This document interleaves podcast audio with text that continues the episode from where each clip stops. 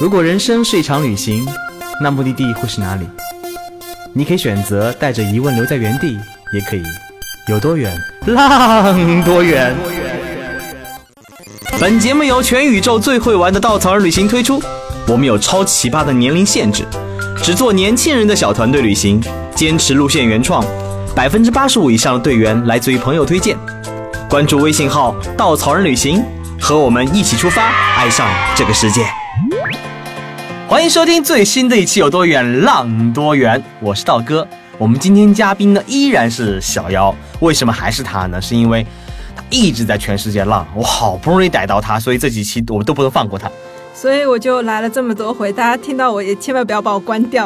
Hello，大家好，我是小妖。小妖刚刚结束了他三个月、三个多月的一次旅行啊，那段时间我特别想屏蔽他的朋友圈，每天就是在那迈阿密呀，在什么什么 那个那个什么什么 Key West 啦 Key West 呀，什么古巴呀，各种地方就是天天晒他的那个黝黑的肌肤啊。不过我看你没怎么黑耶，身材越来越紧致了。对啊那是因为去哪儿就跟哪儿像啊。让人好想打他，不怎么好想打自己哦。为什么要这样前凸后翘的身材？嗯，就是被道哥项目，我觉得是特别荣幸的一件事情，因为道哥也是常年都不在上海的一个人。没有跟你出去那段时间，正好是我的忙季，天天在办公室里抓头挠耳，嗯特别难过。所以特别爽，那个时候打击道哥真是太爽了，天哪！哎，去了那么多国家，哎，去了哪些国家那一次？啊，那一次其实我本来只是想去一个古巴的，嗯，然后后来一不小心呢，我觉得来都来了，那飞都飞了，那就顺便玩一下吧。然后我当时的行程就是从上海出发，然后去了新西兰，然后去了澳大利亚，然后飞了摩洛哥，从摩洛哥呢又转去了美东，然后去了古巴，去了美西，去了墨西哥。然后顺道经历经过了一下韩国，回了上海。这是一个多么漫长的路线啊！对，当时我买机票的时候，我的想法就是，哎呀，飞都飞了，那就顺便玩一下吧，就是你你是你是不管有多远，反正就是哎，看着哪儿可以飞，我就先飞哪儿再去。就顺便顺便的意思。把整个世界飞了整一整一圈呢，呃，对，就飞得好累，就关键先往南边飞，再往西边飞，再往西边飞，再往西边飞，绕了哦一个特别大的圈子，然后不小心飞了四大洲，因为我很累的。所以那么多国家当中，我相信你最喜欢还是古巴。是因为这些年其实也确实去了一些国家，可是古巴给我的感觉真是太不一样了，太美妙了，所以我就特别喜欢。因为印象特别深刻，看到你那个你发的一个公众号，对哦，记住哦，有公众号哦，大家可以提问，问小姚的公众号是哪一个，我们会在公众号里面放出一些比较嗯好的照片。突然好紧张。你的公众号里面写了，可能是这些年你去过最有意思的国家，嗯，就是如何为什么觉得最有意思呢？嗯，可能就是因为跟平时的一些旅游方式不太一样吧。首先一个很很重要的点是，古巴它到现在都不怎么通网络。它去年呃前年十月份才开始建基站，所以去年他们才刚刚开始通网络。我今年两月份去的时候呢，网络才刚刚建起来，然后大家还是要买上网卡上网的。请大家回忆一下，你们还记得你们买上网卡上网的日子吗？那是多久多久以前呀？上初中的时候，呃，暴露了你的年纪。哦，高中哦，不对，大学 我好像从来没有经历过上网卡上网的年纪呢。是的，对啊，我还是一个宝宝。然后当时啊，有一件就是首先你要去古巴，对吧？啊，我当时拍脑袋去了古巴，那你去古巴你得订住宿吧？当时习惯性的点点开了某订房网站，Booking.com，然后点开之后搜了个古巴，等我想要预定的时候，他弹出来一句，他说：“对不起，您所勾选的目的地无法选择，无法确认，请，请，请没有然后了。”就然后我就懵逼了，一脸懵逼。我想，我操，我这酒店都没地儿住呀，那我怎么办？后来我是转战 Airbnb，发现啊有一些民宿可以订，然后我就先在上面订了两天的民宿，嗯，然后就想都没有想，然后我就去到了古巴。到了古巴之后，你会发现啊，古巴它居然有两种货币，一种是当地人使用的货币，它叫 CUP，然后一种是像我们这种老外使用的货币叫 CUC。嗯，然后老外使用的货币的汇率呢比美元还要高一点，就是一比当时我去是一比七点二的样子，然后当地货币是它的二十五分之一，所以物价都是都是都是那个货币来为单位的。一呃外国人像我们这种游客都是乘以七点二的样子。天哪，然后当时我就内心翻了一个白眼，好吧，那来都来了，那就去吧。那可以找一个古巴人带着你去用当地币花钱吗？嗯，不行，这是政府规定。嗯，嗯，除非你去那些特特别淳朴善良的地方，没有什么游客的地方，他们可能会愿意让你使用一些当地的货币。下面呢插播一个道播科普时间。古巴呢是现存世界上为数不多的五个社会主义国家之一，另外四个是中国、朝鲜、越南和老挝。现在在古巴首都哈瓦那老城里，到处都能看到卡斯特罗和切格瓦拉的各种海报。卡斯特罗呢是古巴第一任最高领导人，被誉为“古巴国父”，是古巴现任最高领导人劳尔·卡斯特罗的哥哥。他的好基友切格瓦拉协助卡斯特罗于1959年策动了推翻巴蒂斯塔的共产主义革命，取得了古巴政权。不同于卡斯特罗执政半个世纪的，在革命成功后呢，切格瓦拉放弃了掌握政权的优越生活，继续到民主刚果和玻利维亚策动共产革命，最后战死他乡。小松奇谈呢，专门聊过一期卡斯特罗和切格瓦拉的内内容，感兴趣小伙伴可以去补课。嗯，然后顺便可以推荐一部电影叫《摩托车日记》，它也是讲切格瓦拉的故事，还是挺有意思的。哇，那个切格瓦拉就本来看看长得挺帅的，对吧？然后你到了古巴，因为马路上都是切格瓦拉，你就我操，这个家伙怎么这么帅？就是每天都想流口水的样子。我今天正好看到一条推送来，放他这二十一岁照片，哇哦，小伙子长得哎，颜值不错哦。是颜值超高，然后他以前就是个风流倜傥的家伙啊，但好像跑偏了是吧？我们回到古巴，啊、对，回到古巴，然后古巴因为现在还不能上，就是上网有一点困难，所以大家还得买电话卡。然后电话卡的价格差不多是十，差不多十块钱人民币每个小时吧，啊、十块钱一人民币，相当于在两千年的时候在北京网吧上网的价格。所以你手机是不能上网的，一定要买那个卡才能上网。对对对，你得买那个电话卡，然后呢，它那个有定点上网的，就是在一些主要城区的公园，因为公园的人口密度会比较大，所以它把上网点设在了公园。然后你其实找上网点，现在后来我发现一个特别好的诀窍，就是你看哪儿人扎堆，你去哪儿那儿一定有网络。然后基本上就是一些老外，当地人可能他们也买不起这么贵的东西惯了，西，应该是。对，然后那有一些老外，然后就拿着那个电话在那边打打电话啦，就是在发短信啦那些，你只要看到大家埋头在那边刷手机的啊，那个地方一定有网点，然后你坐在那边跟他们一块儿上网就可以了。那那我觉得去古巴旅行能治好这种朋友圈依赖症。啊，是，真的是，就是每天你想拿出手机刷一下朋友圈的时候，就发现，哎，怎么点了什么都出不来？哎呀，原来没有网，算了算了，放进去。然后那个时候你可以完全沉浸在旅行这件事情当中，你就可以花更多的时间去享受当地的一个文化、一个风景、一个民俗。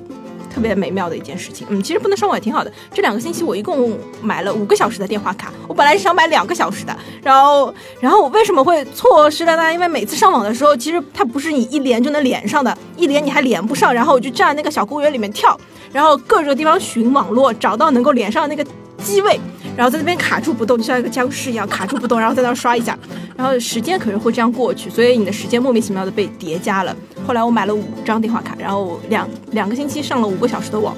后来我回忆了一下，平时我在那些网络发达的地方，我每天到底得浪费多少个时间在刷这种没有意义的社交网络上？哇哦，好深刻的话题。虽然跟古巴没什么关系，道哥前段时间经历了一次非常长时间的航班延误，七个小时在飞机上坐着等。然后那一次坐着等的时候呢，关键是我那个位置正好没有手机信号。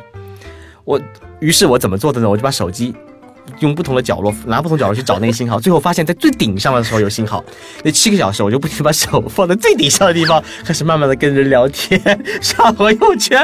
哦，那种日子真的是过了啊，说够了，所以你更应该去一下古巴，享受一下没有网络的日子。去治愈一下大拇指我的。对，这你的肌腱炎什么的可能都会好一些吧。刚刚小姚说了，在 Booking 上预定这个地方是没有这个地方酒店的。最有趣是 Airbnb，曾经道哥听说一个很好玩的事情，就是点开 Airbnb，它首先告诉你选古巴，请到网页上去订。上了网页呢，它弹出一个很长的框，它问你为什么要去这里。然后给你列出了十几个选项，最好玩的叫做支持古巴人民。当时我选的就是这一项，支持古巴人民。因为我看了半天，好像没有一个跟我有什么关系。你们好奇的话，可以自己打开 Airbnb 然后试一下，选一个古巴目的地，可以试一下，可好玩了。然后当时我因为是去美国飞古巴的，美国飞过去才一个小时，然后你可以在机场买那个旅游卡。然后在美国的机场买旅游卡呢是五十美金，比比墨西哥要贵，墨西哥也可以买，好像是二十五美金。然后，嗯，你在美国买旅游卡的时候，他也会让你填一张单子，问你为什么要去美，呃为什么要去古巴。然后当时我找了半天，我想选一个 support，没有找到，没有找到支持古巴人民这个选项。然后我就选了我自己是，好像是一个媒体吧，我把自己选在媒体那一项，然后他也没有管，然后我就去了。他估计也就随便选一下了吧，我估计啊，就是在古巴这个地方，现在就属于你只要花钱就可以去。因为古巴最近开放了对那个跟美国的边境终于打开了以后，美国人民蜂拥而至啊，就是哇，我的后花园终于可以去了。包括前段时间大热门电影《速度与激情情八》也在古巴拍摄的。哦，就是那个场景，嗯。呃，最重要的点其实就是那些帅哥美女，你真的可以在古巴的街头看到，尤其是这些女人们在那边就每天都要差点被掰弯的感觉，因为那实在是太太美妙了。那没有网络古巴人，他们是过怎么样生活呢？嗯，他们的业余生活我看了看哈，主要就是喝酒、抽雪茄、跳萨萨，基本上每个人的生活都是这样子吧。那就音乐舞蹈永远不能离开。嗯，是，所以他们的身材都特别好。嗯、呃，第一天我去古巴就随便找了个哈瓦那的街头餐馆去吃了个饭，对吧？然后点完菜之后呢，那正好餐厅里面也在放音乐，然后那个服务员就到我旁边来扭了两下，哦，然后他那个看上去差不多也是四十岁一个中中年的妇女，然后她在旁边扭了两下，哇，你觉得？怎么会这么有风情，就这么有感觉，然后你就忍不住跟他一起尬舞，然后我们俩就莫名其妙在餐厅里尬舞。这画面，就是你就会发现啊，原来你吃饭吃着吃着就可以跳舞，就聊着聊着天儿你就可以尬舞，这种感觉真的是太不一样了。然后在古巴还有一个地方你一定要去，就是他们的夜总会，而且一定要试着跟当地的黑人一起跳一场舞。那个时候你就真的能够明白什么叫旋转跳跃我不停歇，就黑人把你转转转转转，就真的会让你觉得啊，老子被转到飞起来了那种爽快的感觉。但语言通吗？一肯定不通的。古巴人应该语言不通啊，他们讲西语，而且他们西语讲的特别好听，而他们不会讲讲英语，所以美国人去那边也挺懵逼的。我记得那边看到美国人要点一个果汁，看他也这么比划了半天，然后随便点了一个，然后就随便搞了一下，嗯，然后他们那边讲西语，所以你没有没有办法跟他们沟通，没有关系啊，你可以跟他们跳舞啊，跳舞就可以了。那你所有的房那个住房怎么预定的？之前说 Booking 不能点，Airbnb 不能订。哦，订了 Airbnb，我不是啊支持古巴人民，然后我就订了一个 Airbnb，然后其实我就订了前两天的住宿。后来的住宿我发现一个很好用的办法，就是你可以让当地的民宿老板帮你订下一个目的地的民宿，因为他们在每个目的地基本上都有一些朋友，对他们朋友到处都有，然后你可以让他帮忙订，然后他订的一般都比较靠谱。所以那边除了民宿，酒店应该怎么订呢？总有大酒店吧？嗯，有酒店，不过酒店要通过旅行社订，只有旅行社可以订，个人啊不能订。哦，那听上去还真的是一个，如果你对旅行在乎充分的计划性，要对事无巨细要有掌控，不要去古巴，对，不然你就选择订 Airbnb 吧，只能这样了一。定会让你抓狂的。这里。会会会会会。那呃，除了刚刚说人的热情以外，古巴有什么看的东西呢？比如说有什么观光的好好去处？啊，古巴看的地方，那一定要去一下古巴的海滩，因为隔壁就是加勒比海。完了，嗯，推荐一个地方吧，叫那个川尼达的。然后那个地方有一个，就是大概七公里外就有一个海滩，然后那个地方有一个一价全包的酒店，你可以选择住那个酒店，或者你可以选择住在那个镇子上，然后每天打个车去那个海边就待着，然后。如果海滩控的话，真的是非常适合。他那边只要三库折人民币二十一块钱，你就可以租个沙滩椅在那儿躺一天，然后你的眼前就是一个跟马尔代夫特别相似的一个美景，然后天地又这么的蓝，又没有什么人，然后你也可以选择在那边浮潜，含装备只要七十块钱人民币就可以去浮潜一次哦。所以一整天我躺个椅子浮潜一天，九十块钱。对，差不多吧，就特别爽。然后旁边还有无数的饮料可以给你喝，啊、然后还可以喝椰子汁之类的，特别爽。然后就是那个海滩，你一定要去体验一下，你就知道哇，原来加勒比海的风情是这样子的。除了这个以外的话，我想很多人在看到照片里面的古巴是那种老城啊、老房子、老车子。又想车子在那边都是老爷车，都是老爷车，他们基本上都一九五几年的一些老爷车。当然，西班牙人跑路的时候就忘记没有办法把那些车带走啊，就把这些车留下来。然后古巴人民真的是特别爱干净，不管那辆车长得有多破，里面的那个座椅、皮椅的沙发都已经破成什么样，他们依然可以把那个车的外壳擦得蹭蹭亮。哇，这你当时就会觉得你怎么可以把这个车保护的这么新？他们当时我问了一下，他会花八万美金去买这辆车八万美金哦。哦。对，八万美金买这辆车，然后买来车之后，现在主要就给游客作为，呃，旅游观光或者是作为出租车，所以你在路上打出租车的时候是很容易打到这种老爷车的，就是跟速八里面长得一样的老爷车啊，特别酷。你刚刚有说你所有的后面的住宿都是当地的民宿老板帮你订的，嗯所以你跟当地的人发生了很多很多的联系，对不对？啊，是，就是所以第一站你去的是哈瓦那，哈瓦那对它的首都。嗯，然后第一站哈瓦那是一个，嗯，特别特别丰满的房东，女房东。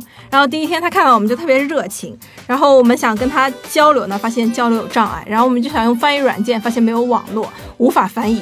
结果呢，我们就是每天靠猜，就其实她也不知道我们在说什么，我感觉我也不知道她在说什么，然后我们就靠猜，然后猜着猜着我们就开始相互笑，然后那时候你发现其实笑可以解决很多事情，然后笑着不行，你们俩拥抱一下就好了。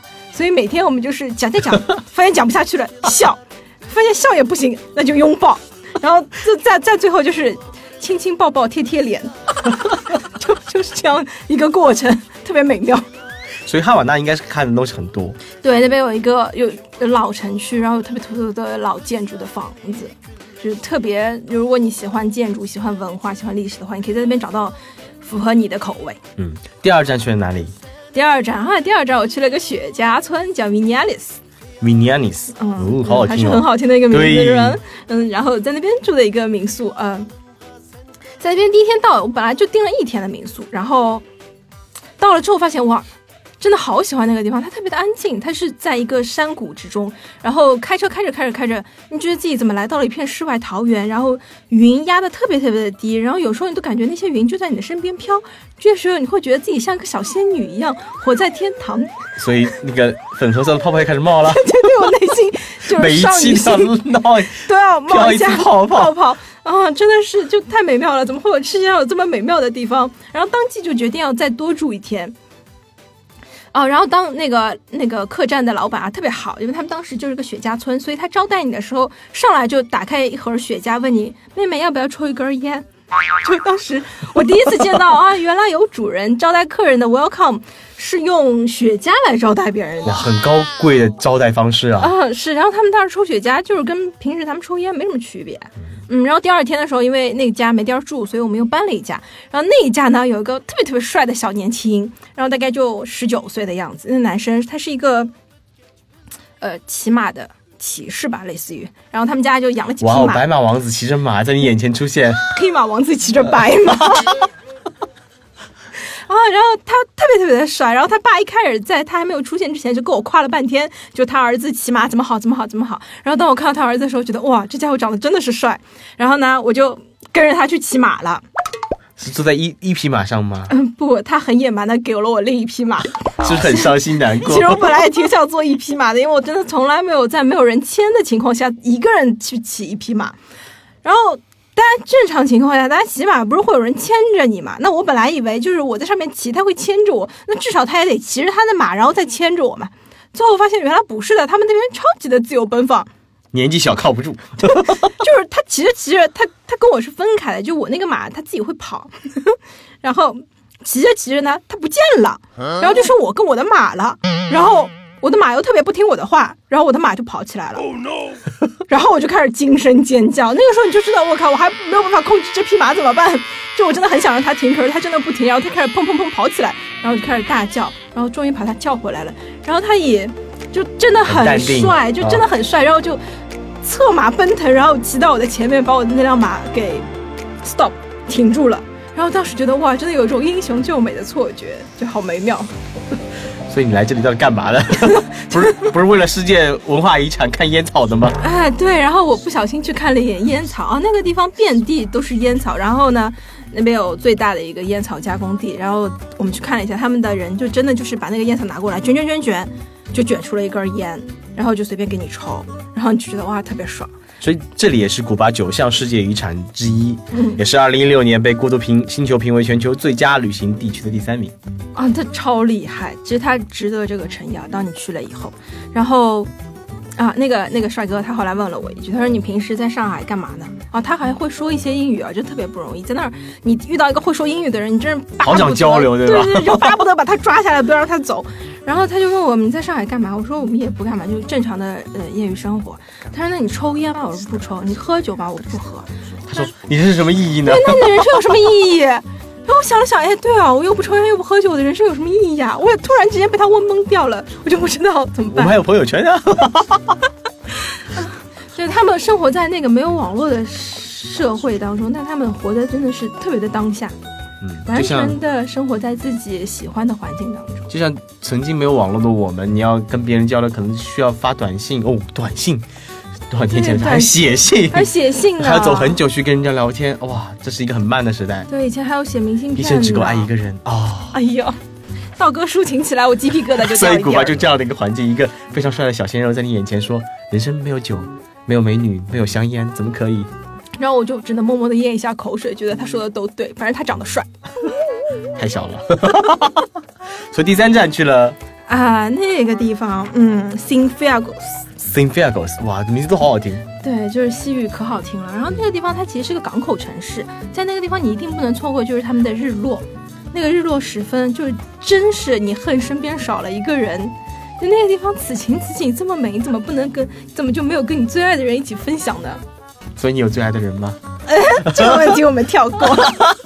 嗯，特别好。嗯，对，Sinfiagos 啊在那里又遇到一个新的房东，啊，对，在那个地方遇到那个房东，嗯，语言不通，真的是很很惨的一件事情。然后语言不通没有办法，我只能住一天，然后就闪人。然后那个时候，啊，那个地方很有劲，他们现在主要的交通工具还是马车，然后你会看到马车跟汽车同时在路上跑，然后就，嗯，那就是现代跟相对不那么现代的一个融合，依然在那古巴保存的非常的完好。嗯，然后离开 Sinfagos 之后，我们就去了一个被评为这一百年马上就要消失的小镇，叫 Trinidad。Trinidad，对，它是一个彩色斑斓的小镇。之前我遇到的一些会说英语的客人，我就跟他们聊天儿。嗯，我问他们你们最喜欢古巴哪儿，他们都会跟我说是 Trinidad。然后我就特别好奇，就看了一下，哦，那个地方有点像我们彩色版的丽江，哦，就啊是很多青石板路，啊，就是彩色的房子，嗯，然后很绚丽的一个地方。很美妙的一个地方。可是真的因为年代实在是太久，年久失修，那些路你都已经看出来，他们可能再过多久就走不了了，那些路就被拆掉了。然后那个房子真的是好久好久没有翻新过了，所以真的有可能说说拆迁就拆迁。所以这地方它其实在山区又在海边呃，它离海边七公里，哦，那其实很近哎。对，然后它一边可以爬山，一边可以去海滩，呃，特别适合喜欢户外的人。然后那边有全球唯一一家，应该是唯一一家吧，洞穴酒吧。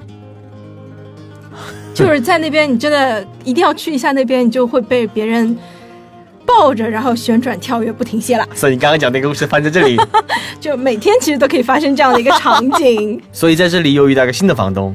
对，那可是我全程遇到的英语说的最好的房东了，就是当时真超感动的。然后他很热情的给我们去介绍了吹尼达的附近可以爬的山、可以去的海滩，然后可以玩的东西，那边非常适合喜欢户外运动的人。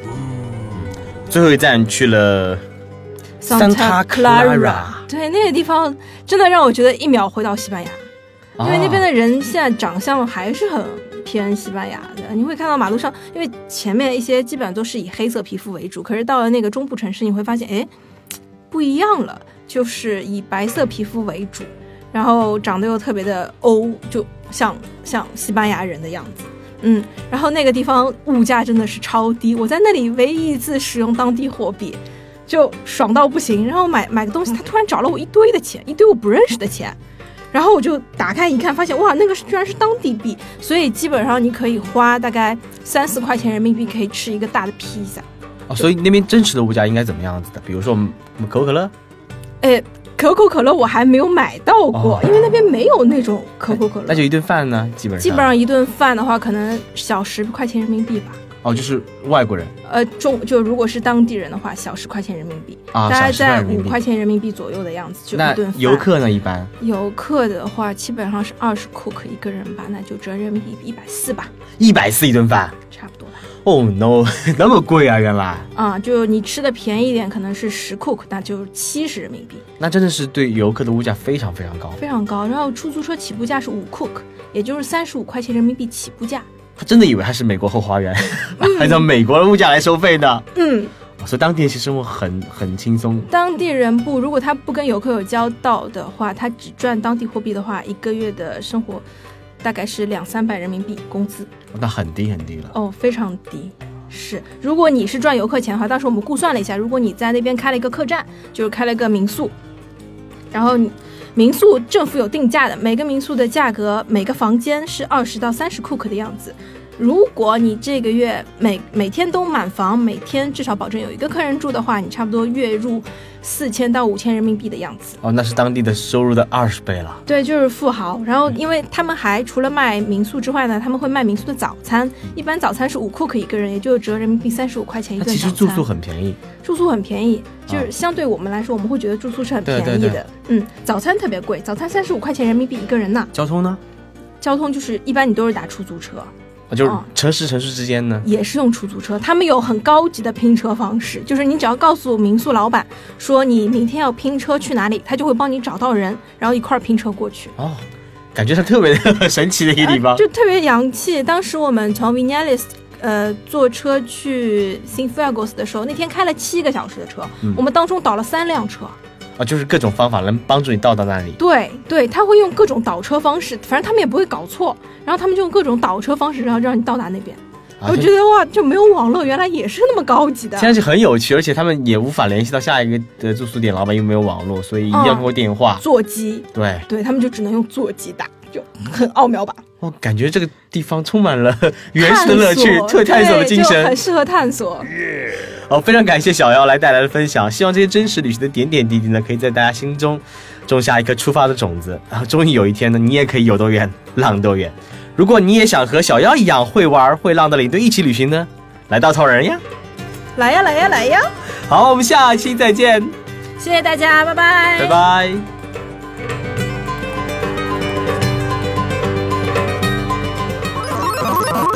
请搜索“稻草人旅行”，和我们德艺双馨、颜值出众的领队一起出发，爱上这个世界。